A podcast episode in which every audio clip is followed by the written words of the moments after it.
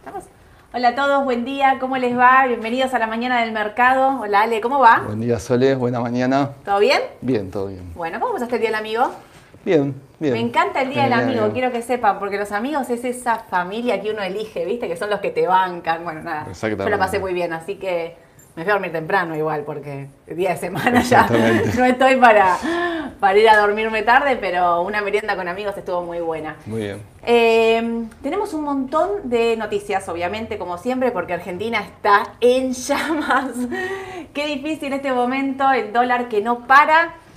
El gobierno que está ahí, en este momento están reunidos. 9 de la mañana empezó una reunión con la ministra de Economía en Casa de Gobierno porque va a haber anuncios económicos. Yo no sé si vos recordás alguna vez, por ahí sí, el otro día me habían dicho, dije algo, no me acuerdo, y después me salieron a decir, sí, pasó, tal vez, no sé. Pero ahora te voy a preguntar, ¿alguna vez que un ministro de Economía o un gobierno, en un momento donde está todo en llamas, diga, un miércoles, el fin de semana voy a hacer anuncios con el dólar.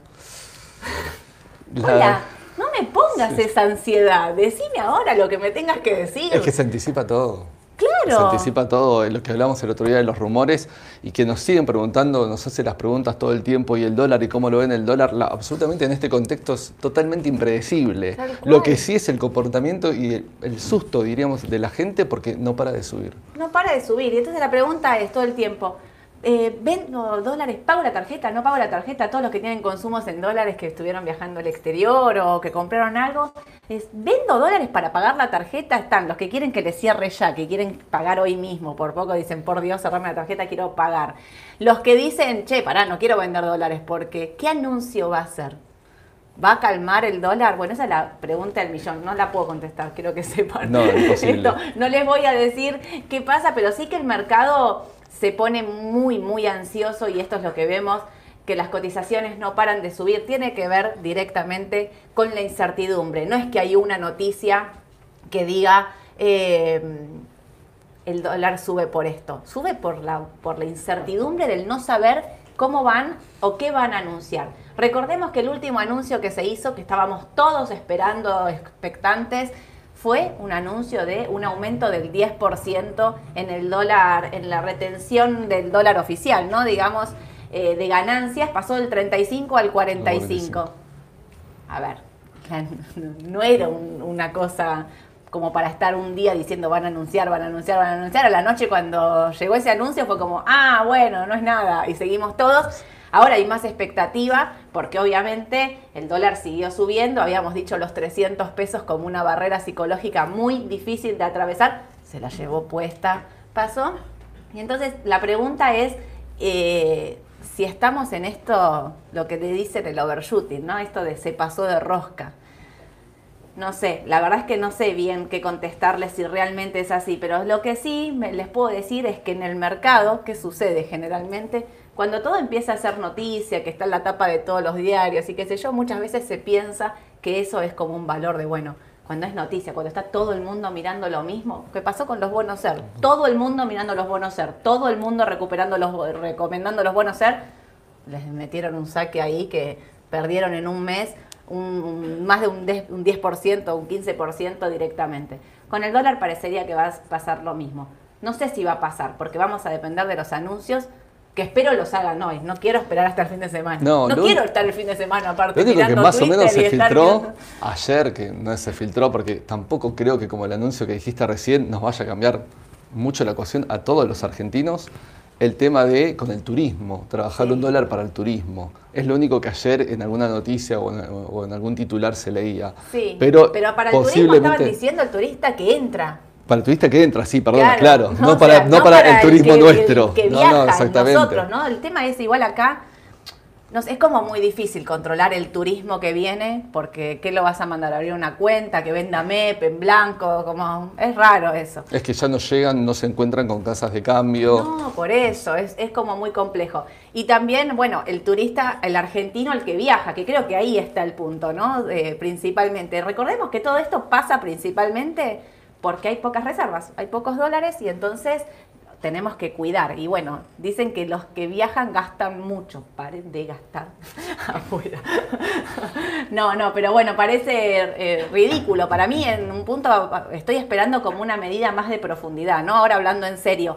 Porque si estamos, vamos a depender de los dólares de los que viajan o no bueno, se está hablando del tema de la cosecha principalmente, que eh, la, viste que los commodities están bajando un poquito y obviamente el campo ante esta incertidumbre tampoco está liquidando. Entonces ahí estamos hablando, ¿no? Ahí son los, los dólares que realmente cuentan en cantidad y que necesitamos eh, eh, que ahí se tome la medida fuerte, ¿no? Digamos, para un lado o para el otro, pero para ellos también tener certezas de qué es lo que tienen que hacer.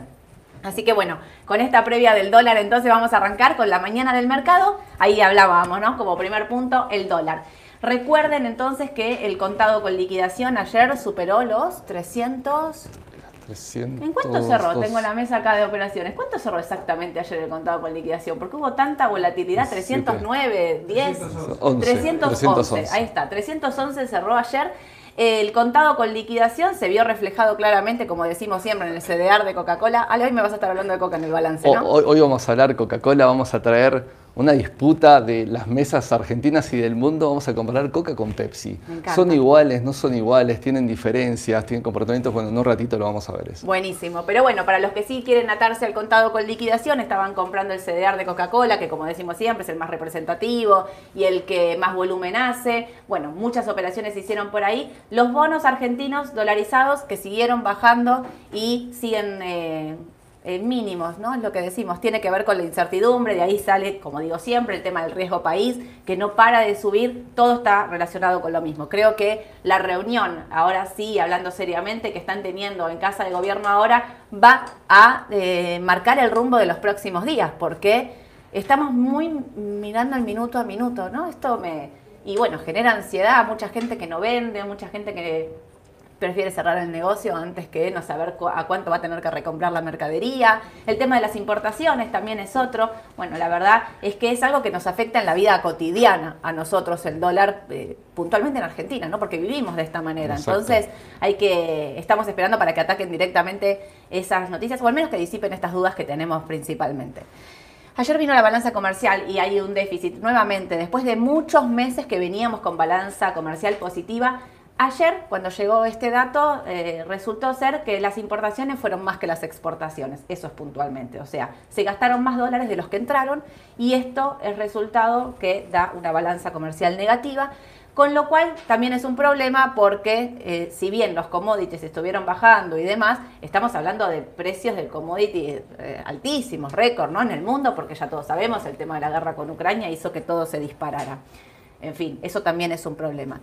Y para cerrar el tema de Argentina, ¿recuerdan que les hablé el otro día de las sociedades de garantía recíproca? Bueno, hoy sí puedo decir el nombre porque ya salió por todos lados. El otro día cuando hablaba de una gran SGR que estaba en problemas, una era Interavales y esa ya estaba suspendida por la bolsa, por Vima directamente las operaciones.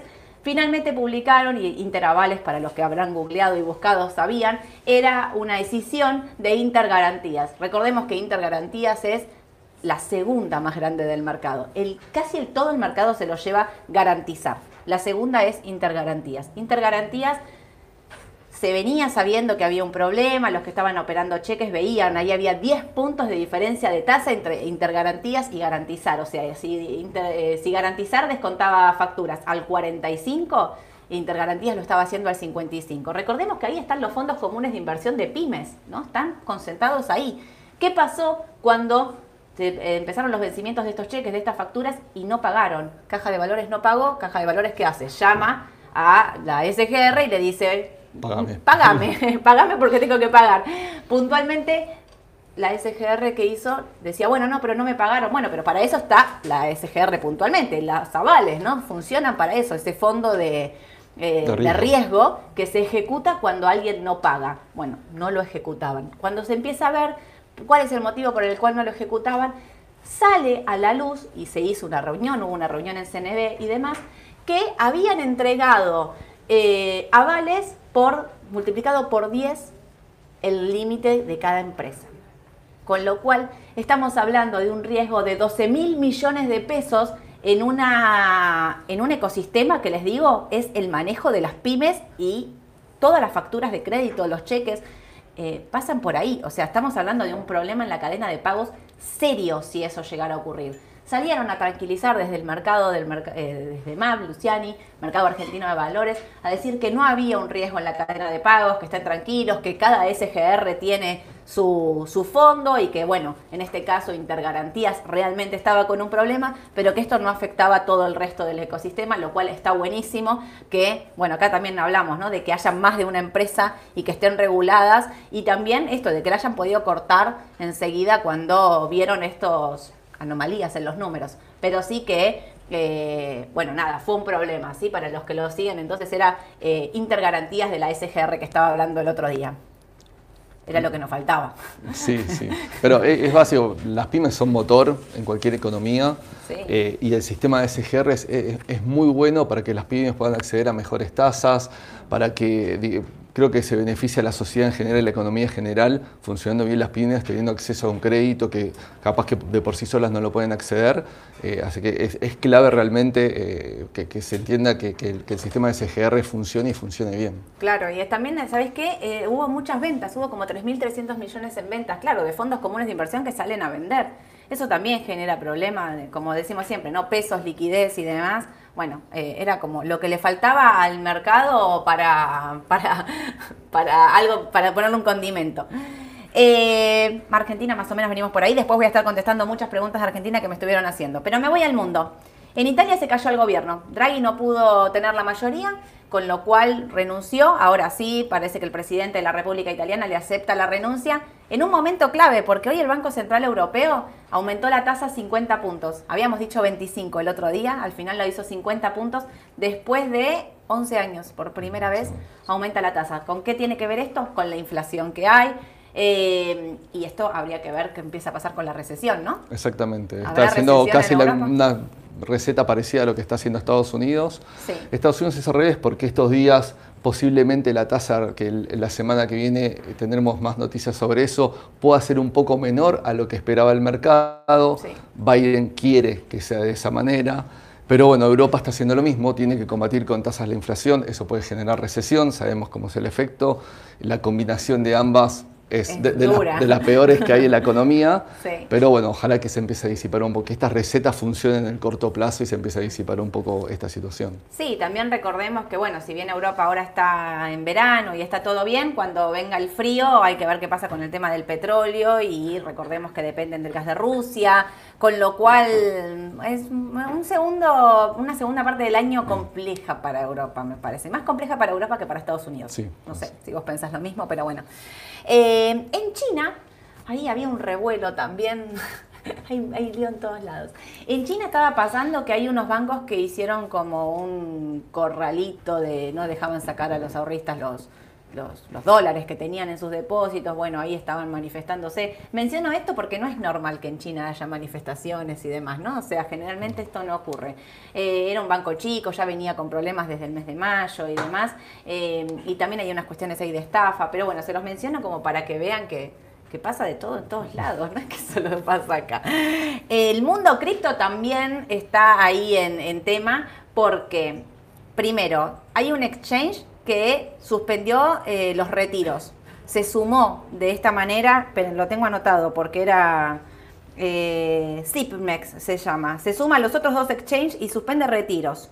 Eh, las, las cripto hoy bajaban, pero no sé si bajaban por esto. Me parece que bajan más por lo de, Tesla. Puede ser. Tesla ayer, Elon Musk, en el anuncio de Tesla realidad, en el informe, Tesla salió a vender el 75% de sus tenencias de Bitcoin. Sabemos que Elon Musk fue bastante proactivo con el tema de las cripto, eh, hacía muchos comentarios sobre algunas, sobre otras, muchas criptos subieron por sus comentarios, Decía algo en eh, Twitter y... Era impresionante. Era impresionante. Y esta noticia de una persona que, que está muy metida en el mundo cripto, apostar en el mundo cripto, con esto creo que por lo menos al Bitcoin no le sirve. No, obvio. Pero hay una pregunta que por ahí vos la sabés, yo no la sé. Eh, ¿Vendió a pérdida?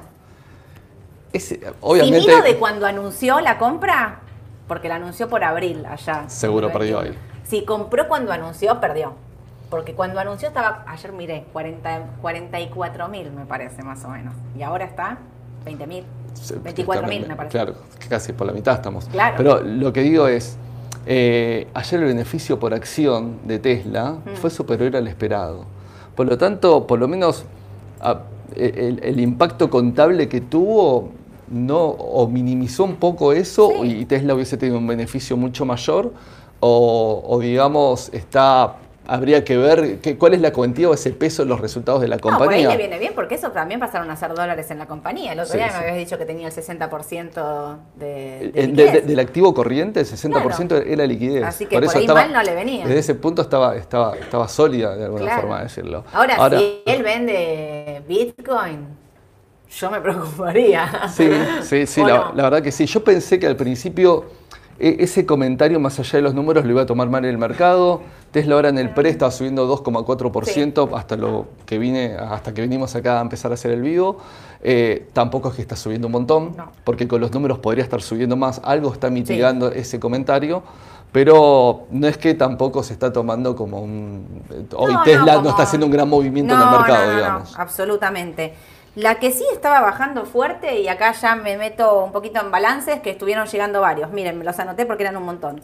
Eh, empezaron a venir las aerolíneas. United eh, tuvo resultados, si bien vinieron bien, fueron por debajo de lo previsto y estaba bajando un 7% en el pre. Si, algo cambió eh, de lo que estoy diciendo, corríjanme. American Airlines también. a pesar de que pronosticó un tercer trimestre rentable, eh, están bajando un 3%. Carnival, que es la de los cruceros, está bajando un 12% en el pre-market y es porque mil millones, eh, van a vender mil millones de dólares eh, adicionales en acciones y lo van a utilizar para fines corporativos generales. ¿Qué es ¿Qué será? corporativos generales? Mm, Nada. Aclaramos un poco más. Claro, no, no, me puso un término demasiado general y bueno, 12%. Por ahí la gente preguntó lo mismo que yo, ¿no? Estaban subiendo en estos últimos momentos un poquito, estaban muy abajo todas, todo lo que es turismo estaba muy abajo y estaban subiendo en los últimos tiempos, porque también se está acercando, eh, digamos, una época que está terminando el verano, capaz que con la recesión al, ¿eh? al, principio de la recesión no había mucha movilización, capaz que ahora al final un poquito sí. Claro. Habría que ver ahora para el invierno, ¿no? Qué difícil. Y la última, eh, ATT también. Estaba bajando un 2% después de que el gigante de las telecomunicaciones redujera su previsión de flujo de caja libre anual. Esto es lo que me hablabas vos del otro día. La letra chica del balance. Bueno, ahí pasó de 14 mil millones, eh, lo bajó de 16 mil a 14 mil millones. En fin, estaba bajando un 2.3% a pesar de que había venido bastante bien. Bastante bien. y mañana viene un competidor, Verizon, ah, que, que, está por encima de ATT en, lo que sería la porción de mercado de lo que es telecomunicaciones e Internet en Estados Unidos. Mañana viene el balance de eso. Eh, supuestamente eh, siempre el sector de telecomunicaciones había sido un sector defensivo en el momento de baja. Sí, después... Pero esta vez no ocurrió tan así, porque si mirás los, eh, los cuántos están anualmente, están negativas. Menos que obviamente que los índices, pero están negativas. Sí, sí. y, y también revolucionó un poco eh, últimamente que tergiversó un poco lo que estás comentando justamente solo en los últimos tiempos, todo lo que es el 5G, la competencia por el 5G. eso fue importante. Sí, sí, sí, tenés razón. Eh, entonces, eh, ¿qué más? Bueno, bueno, ahora tengo un montón de preguntas que ahora las voy a ir contestando, pero si te parece arrancamos con el tema de los balances. Arrancamos con los balances. paso, paso, paso, paso. Acá. Bueno, Queríamos comparar, Coca-Cola es un papel que tiene la realidad muchos adeptos en el mundo, en Argentina también. Es un papel que siempre decimos, o como en los otros vivos anteriores Sole y mis compañeros explicaban, de carácter defensivo, hasta a veces de resguardo. Ayer Coca-Cola estaba bajando, terminó un poco menos, pero llegó a bajar más del 2% en un momento, porque también en, las últimas ruedas estamos observando en algunos eh, índices, en algunos papeles, en algunos sectores, un rebote que no sabemos si todavía es contratendencial, si se puede sostener, veremos si rompe medias de 50, si rompe las bandas de los canales dinámicos superiores, ahí sí ya estaría bueno porque estaremos confirmando una tendencia, por ahora no estamos en condiciones de confirmarlo, pero en esa situación algunos empiezan a salir un poco de Coca-Cola para empezar a comprar esos papeles que les pueden parecer atractivos por la suba. Sobre todo estás hablando del sector tecnológico, me parece que en el que más claro se ve, y ayer estaban acá toda la mesa siguiendo muy de cerca, el QQQ Sí. ¿No? Si está cambiando la tendencia, eso también está bueno que lo estés mencionando, porque veníamos diciendo que la tendencia era bajista, que la tendencia era bajista, tuvo un rebote, no confirma todavía un cambio de tendencia, pero sí que el rebote sosteniéndose, y por eso creo que es muy importante que pasa hoy, mañana, estos días, ahora en el corto plazo, para ver eso que decimos, si confirma esa tendencia, porque si confirma esa tendencia de cambio, no estoy diciendo que sería una tendencia alcista, pero empieza a ser un incipiente cambio después de todo lo que bajó, recordemos que el QQQ llegó a estar 30 abajo en el año, tiene recorrido, entonces todo lo que son los papeles tecnológicos, tienen mucho recorrido. Entonces, atentos, es un sector a, recontra seguir. Y por ahí está pasando eso que decís vos. Salen de Coca-Cola para comprar papeles que están eh, bajos, muy Exactamente. Igualmente, Coca-Cola, ahora en un rato vamos a ver un gráfico comparado con el mercado de los últimos tiempos. Eh, digamos, es, un papel que, tiene estas características. ¿Por qué la comparamos con PepsiCo? Hicimos acá una rivalidad como decía antes, que también es el consumo de uno. ¿Tomás Coca o tomás Pepsi? Es una pregunta. A mí me gustan ambas. Eh, eh, y, vamos a ver desde los números y también desde los fundamentos si tenemos algunas diferencias. PepsiCo también es un papel, capaz que en el CEAR en Argentina no se opera tanto, pero que en el mundo sí tiene, tiene, volumen y se ¿eh? opera bastante y tiene las mismas características. Sí. Desde el punto de vista de, ventas, vemos que PepsiCo casi duplica las ventas mundiales de Coca-Cola. Esto también se debe porque Coca-Cola opera exclusivamente con líneas de bebidas, agua, gaseosas, jugos. Eh, algunas de estas para deportes, eh, bebidas, isotónicas, ¿no? Claro, exactamente. Y PepsiCo también tiene una división importante de alimentos. De hecho, el 55% de las ventas de PepsiCo es por alimentos, principalmente snacks, menciona marcas total, son conocidas como Lay's, es su marca principal de snacks. Claro. Eh, también tiene cuatro. Todo eso, viste, las papitas, todo eso que comes ahí, esa famosa picadita. Exactamente. Ahora vamos a hablar de esto que siempre comentamos últimamente de Levita, ¿no? Desde el estado de resultados, desde su actividad principal, qué es lo que qué capacidad de generación de fondos tiene esa compañía si, si después desde, desde el flujo de fondos lo puede consolidar. Coca-Cola tiene 15.9 mil millones PepsiCo 16.7, que con estos niveles de ventas hace que el, margen sobre ventas de Coca-Cola sea el doble que el de PepsiCo. Y acá sí ya tenemos una diferencia. Si bien son bastante similares en el resto de la estructura, por ejemplo, datos, el 77% y el 76% en PepsiCo, estos muy parecidos de lo patrimonial, son activos de largo plazo. Generalmente es todo intangibles, gastos de investigación y desarrollo porque permanentemente cambian sabores, productos, etc. Y patentes de marcas y fórmulas.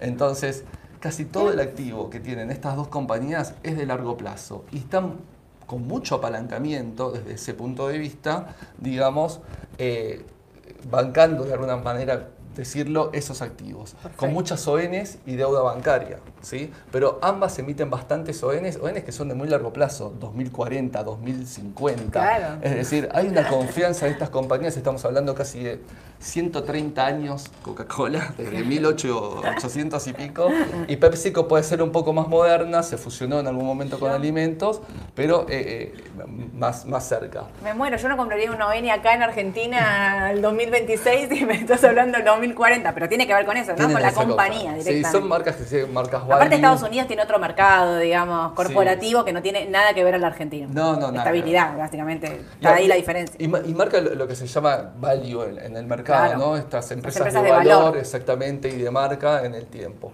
¿Cómo funciona el sistema de Coca-Cola en el mundo? Coca-Cola depende de los que se llaman las embotelladoras. Su sistema en el mundo, para poder llegar al mundo, tienen alianzas con embotelladoras, ¿sí? Que, que eso hace que tenga más de 900 plantas en el mundo. En Argentina hay cuatro embotelladoras, FEMSA es la más conocida de ellas, hay, hay tres más, Reginald Lee, em, eh, Coca-Cola Andina, Alca eh, Continental, son las cuatro que están en Argentina, que están por región respetables y son exclusivas de producción de Coca-Cola. El sistema de Pepsi es mixto. Pepsi, por ejemplo, tiene plantas propias, también de embotelladoras, y con algunas embotelladoras conocidas. Por ejemplo, en Argentina, Cervecería Maltería Quilmes es quien produce eh, y comercializa ah, todo lo que es de PepsiCo.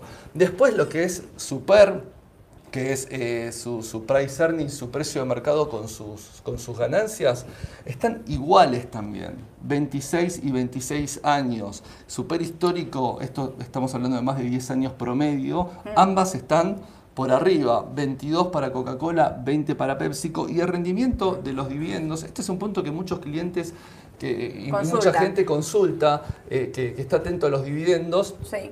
Esto se calcula con el dividendo anualizado sobre el precio de la acción, a ver cuánto es el porcentaje que te da, 2,8 y 2,6. Muy parecido. Muy parecidas ambas compañías. ¿Qué diferencias podemos tener leves? Bueno, la capacidad de generación de fondos que tiene Coca es, un, es, mejor que capaz la de PepsiCo.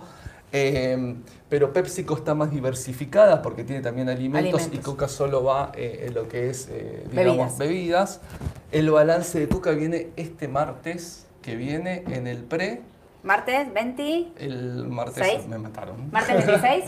26. en el pre. Gracias. En el pre, PepsiCo vino hace solamente nueve días. Vino bien. Vino muy bien, vino muy bien. Eh, de hecho, Em, eh, mejoró sus expectativas y sus pronósticos, su número de ganancia por acción y de venta fue superior a, lo pronosticado. Y eso hizo que en el último mes, si, vos ves los gráficos comparados son muy similares en los comportamientos, pero en el último mes eh, hay, hay una diferencia, digamos, 4,7% para arriba PepsiCo menos 1,3 para Coca. Hay un ah.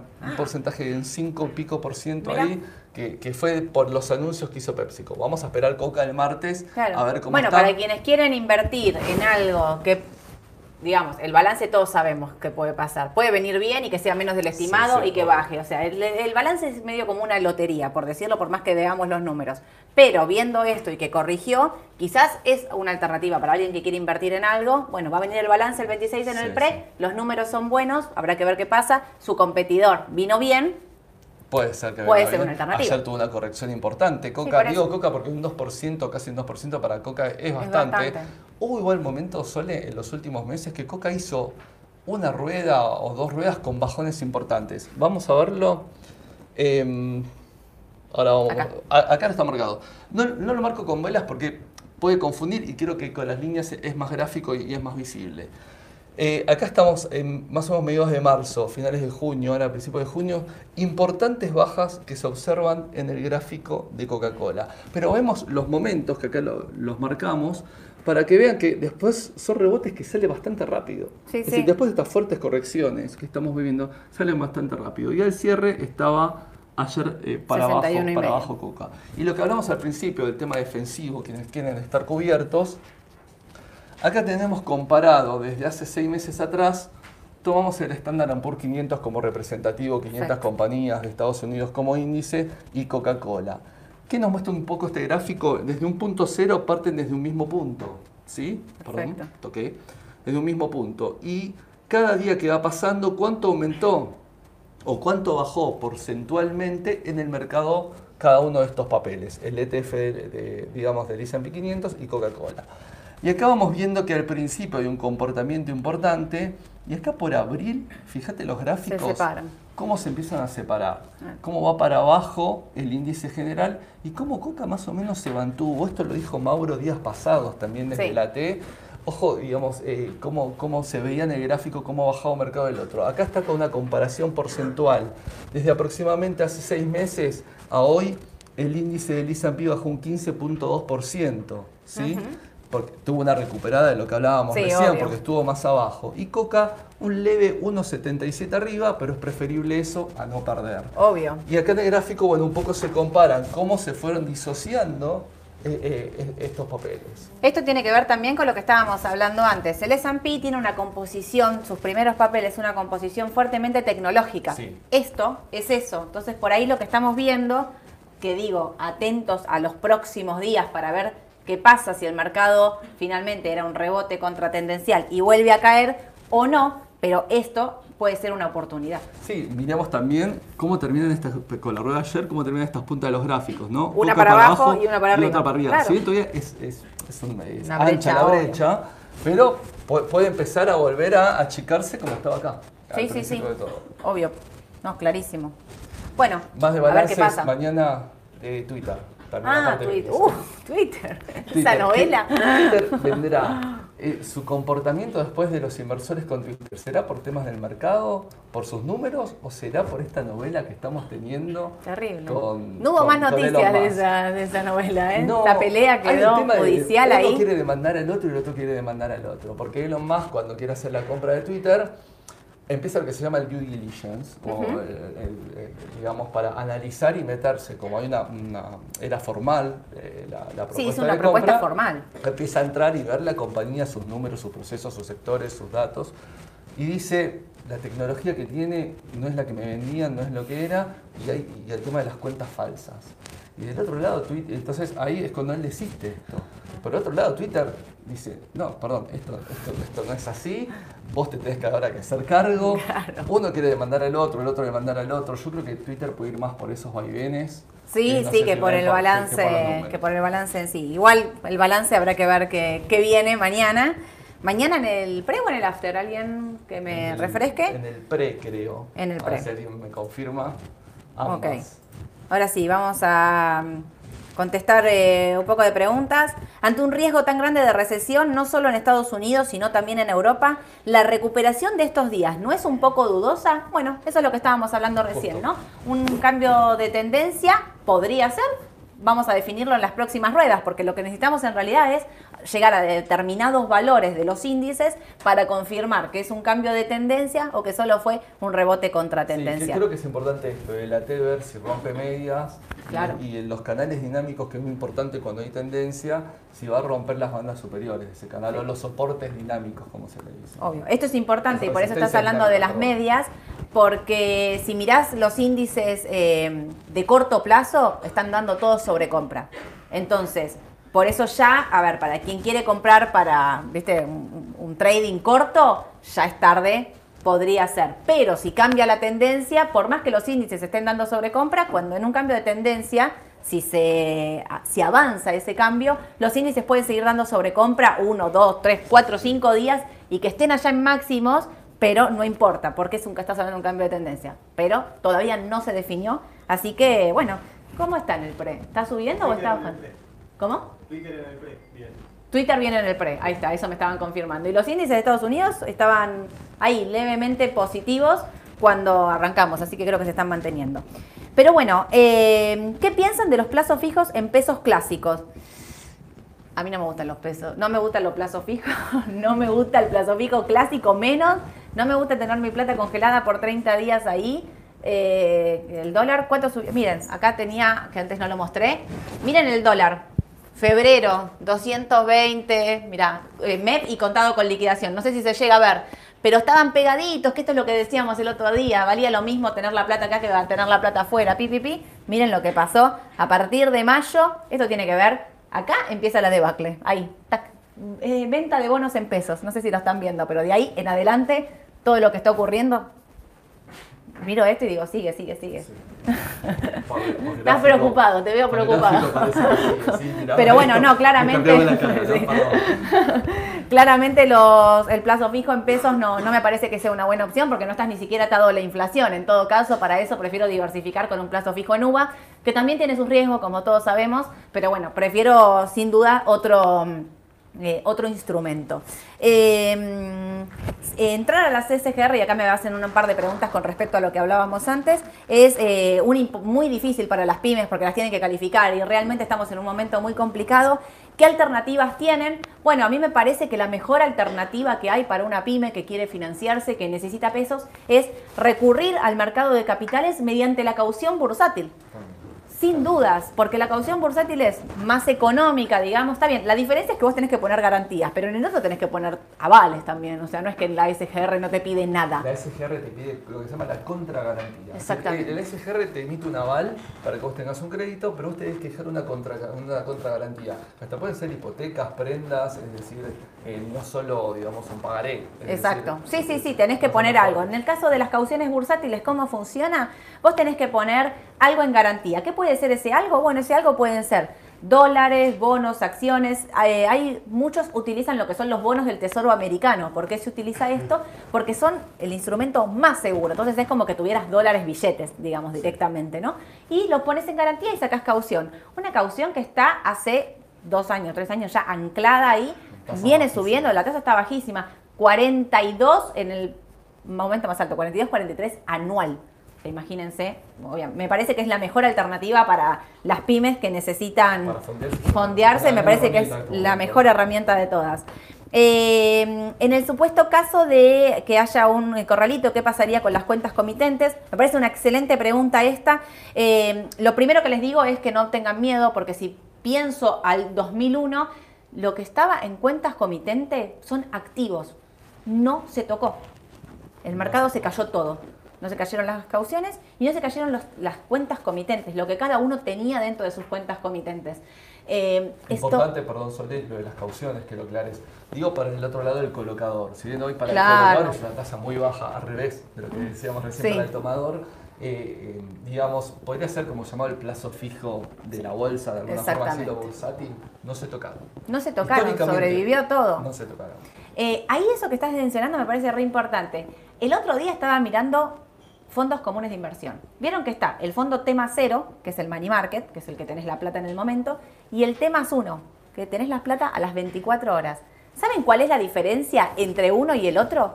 10 puntos. Mira tu cara, te quedaste helado. 10 puntos, ¿sabés por qué? Porque cuando mirás cómo está compuesto el T más 1, tiene el SER, tiene bonos con SER, tiene un montón de cosas ¿Qué? ¿Qué pasa? Generan miedo. ¿Por qué? Porque te acordás del reperfilamiento del 2019 y esos fondos fueron los que se cayeron. De ahí la diferencia de tasa. Esos 10 puntos tienen que ver directamente con el riesgo. Pero bueno, entonces, digo, para, eh, si bien como dice Ale, para el que va a colocar sus pesos es una tasa baja, lo importante es que es segura. Y a mí me parece que en este momento la gente compra seguridad. Sí, sí.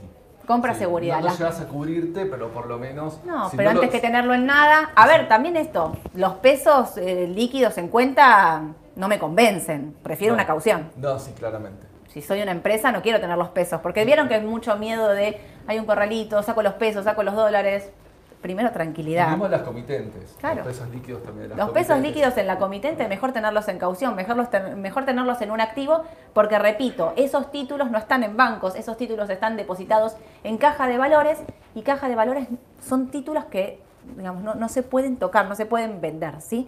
Así que nada, me parece que eso también da tranquilidad a ustedes, ¿no? Que son los que, los que dudan sobre, sobre este asunto. Eh, Dollar Linked. Bueno, Dollar Linked es una alternativa, como decimos siempre, ante la posibilidad de la devaluación. Hay rumores de que puede haber una devaluación del oficial más profunda, pero como digo siempre, son rumores y atentos porque vienen... A ver, el que sigue el dólar, el que compra Dollar Linked está directamente ligado al oficial. Atentos porque si están hablando de poner un dólar para el turismo, poner un dólar para eh, las tarjetas, lo que se está haciendo son desdoblamientos cambiarios.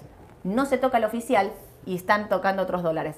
Otra de las alternativas que tienen para hacer es poner esos tipos de cambio más altos, pero también devaluar el oficial, porque recordemos que hoy tenés una brecha del 140% entre uno y el otro, no podés devaluar un 140 porque el país está ya en mil pedazos.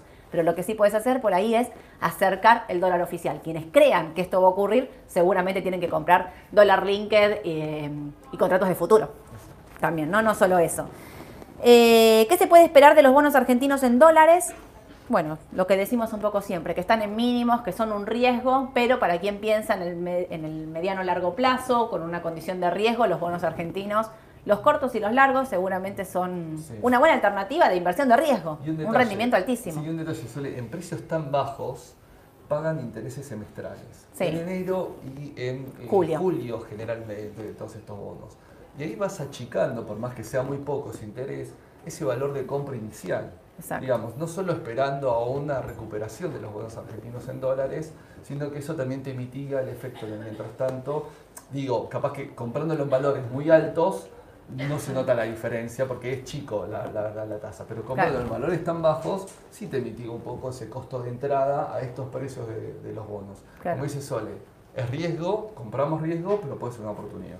Justo preguntan qué opinamos de los bonos en dólares 2038-2041. Y es esto que dice Ale, ¿no? El 2038, sobre todo, que tiene más volumen que el 41, tiene... Más tasa. Tiene, claro, y paga estos... Eh, digamos, cuando hacen la cuenta de cuánto paga semestralmente de acá hasta el 2024, que es cuando empieza a haber amortizaciones fuertes, bueno, recuperás como 4 dólares, me parece, eh, no, me acuerdo exactamente, pero bueno, para la próxima les voy a traer esa cuentita exacta, pero tiene un recupero importante que es esto, así que los largos más que los cortos. Y eh, de ahí está la curva invertida, por eso los cortos rinden más que los largos, por el riesgo directamente. Cierro con esta. Eh, acá se me perdió acá.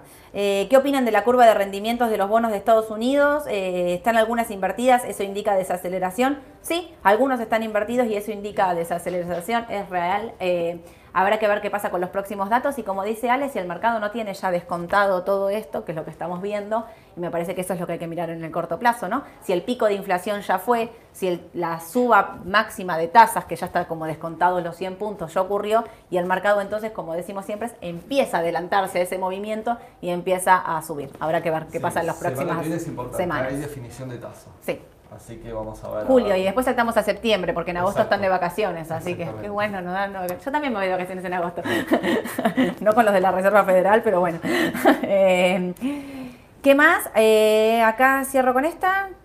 Eh, rendimientos de plazos fijos en UVA podrían ser una buena opción con vista a los próximos tres meses.